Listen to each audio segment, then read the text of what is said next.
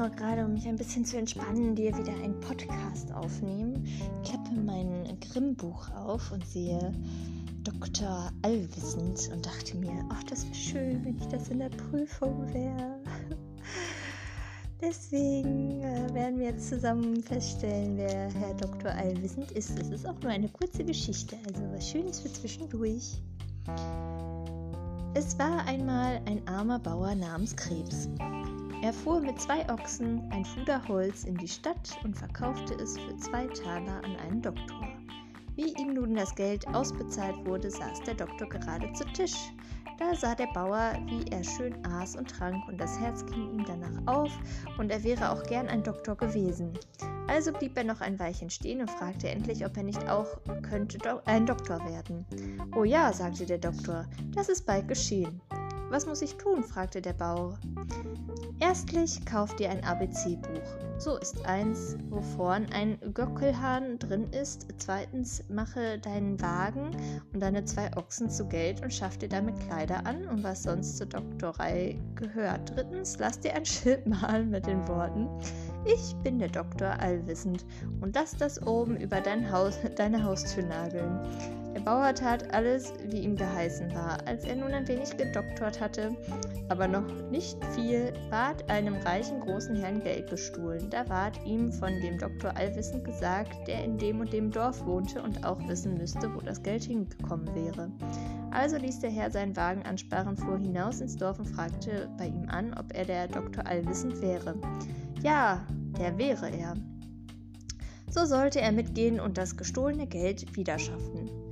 Oh ja, aber die Grete, seine Frau, müsste auch mit. Der Herr war das zufrieden und ließ sie beide in den Wagen sitzen, und sie fuhren zusammen fort. Als sie auf den adligen Hof kamen, war der Tisch gedeckt, da sollte er erst mitessen.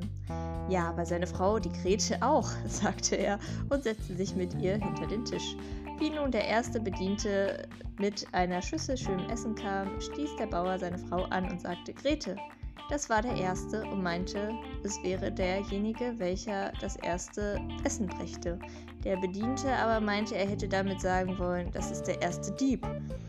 Und weil er es nun wirklich war, ward ihm Angst, und er sagte draußen zu seinem Kameraden, der Doktor weiß alles, wir kommen übel an. Er hat gesagt, ich wäre der Erste. Der Zweite wollte gar nicht herein, er musste aber doch. Wie er nun mit seiner Schüssel hereinkam, stieß der Bauer seine Frau an. Grete, das ist der Zweite.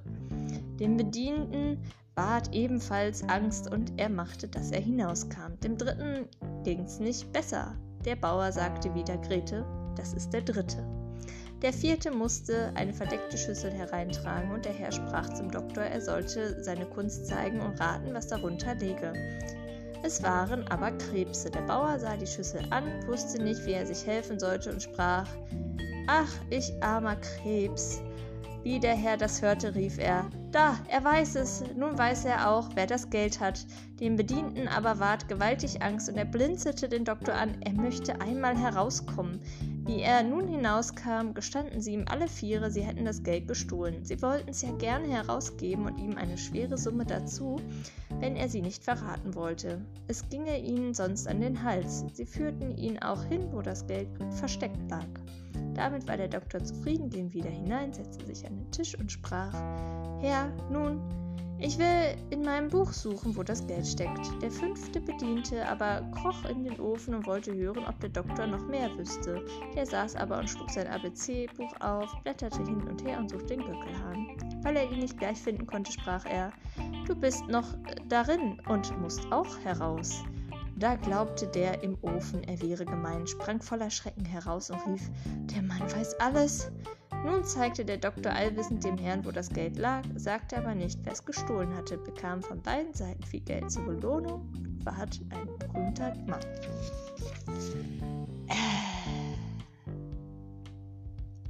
Hoffentlich klappt das bei der Prüfung auch so. Äh. Es waren doch sehr viele Zufälle. ich glaube, das ist schlecht bei der Prüfung. Ich gehe mal kurz ein bisschen weinen. Drück dich. Hast du es gefühlt? 小雨。